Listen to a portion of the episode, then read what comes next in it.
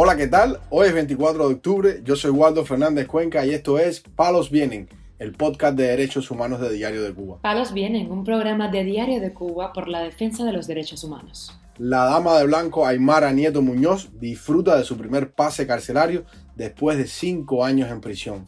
Las autoridades carcelarias le restringen el acceso a medicamentos a la presa política Yenelis Delgado. Un preso del 11 de julio denuncia engaño de las autoridades en cuanto a la rebaja de sanción que le corresponde. Lo más relevante del día relacionado con los derechos humanos en Palos Vientos. Comenzamos informando que la presa política Aymara Nieto Muñoz se encuentra de pase reglamentario en su hogar en La Habana junto a su familia, después de pasar cinco años en prisión sin este beneficio.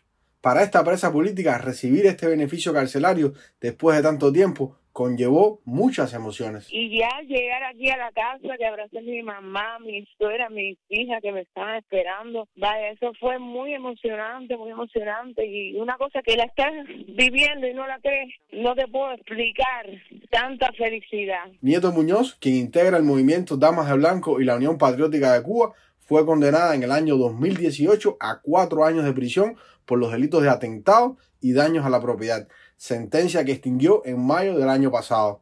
Sin embargo, estando en prisión, fue acusada de liderar un motín en la cárcel de mujeres del Guatao, en La Habana, hecho que niega y por el que fue condenada por segunda vez a cinco años y cuatro meses de cárcel.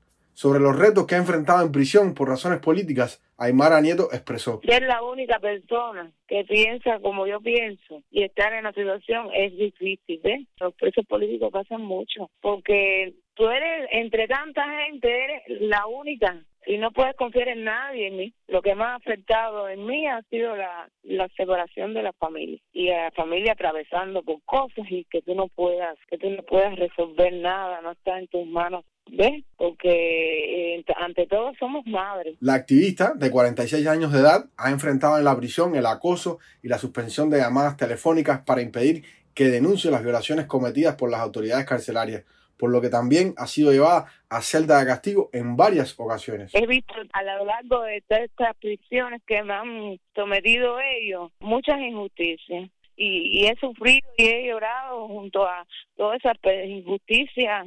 No me arrepiento de nada. Continúo con la misma fortaleza de siempre, aún más. Informamos además que las autoridades del penal de mujeres Kilo 5 en la ciudad de Camagüey están restringiendo el acceso a medicamentos a la prisionera política Yenelis Delgado Cue, también conocida como Mambisa Agramontina, denunció el Observatorio Cubano de Derechos Humanos en su cuenta de X. Su madre, Leticia Cue, agregó que hay falta de atención médica en la prisión y que la alimentación es escasa y deficiente. Yenelis Delgado Cue fue detenida el pasado 4 de abril en su vivienda en Camagüey, acusada por las autoridades del régimen cubano del supuesto delito de desacato. Su detención ocurrió pocos días después que fuera arrestada su amiga Aniet González por envolverse en la bandera cubana y publicarlo en las redes sociales. La Mambisa Gramontina denunció esta detención y ella también fue detenida. La activista inicialmente estuvo recluida en el Centro de Operaciones de la Seguridad del Estado, conocido como Villa María Luisa, y luego trasladada para el penal Kilo 5. En septiembre pasado, la opositora fue condenada a nueve meses de cárcel. El juicio se desarrolló en el Tribunal Municipal Popular de Camagüey, institución que permaneció rodeada por policías y agentes de la seguridad del Estado. Palos viene. Para finalizar, informamos que el manifestante del 11 de julio, Freider Ramírez Calzado, quien se encuentra prisionero en la cárcel El Pitirre, en el municipio capitalino San Miguel del Padrón, denunció a dos oficiales de la prisión El Combinado del Este por haberlo engañado en lo referente al tiempo de rebaja de su sanción. El manifestante explicó que durante una requisa efectuada en la compañía se le ocuparon dos cuchillas de afeitar desechables, algo que no viola las reglas de la prisión, pues los internos lo tienen permitido. No obstante, por ese motivo lo llevaron a corte disciplinaria. Según este preso político, al preguntar si el incidente le afectaría en la rebaja de sanción, tanto el capitán que se hace llamar Sierra, jefe de orden interior, como el primer teniente López, segundo jefe de unidad del edificio 3, le aseguraron que no, que a lo sumo le restarían 10 o 20 días de la rebaja, pues la falta no era tan grave.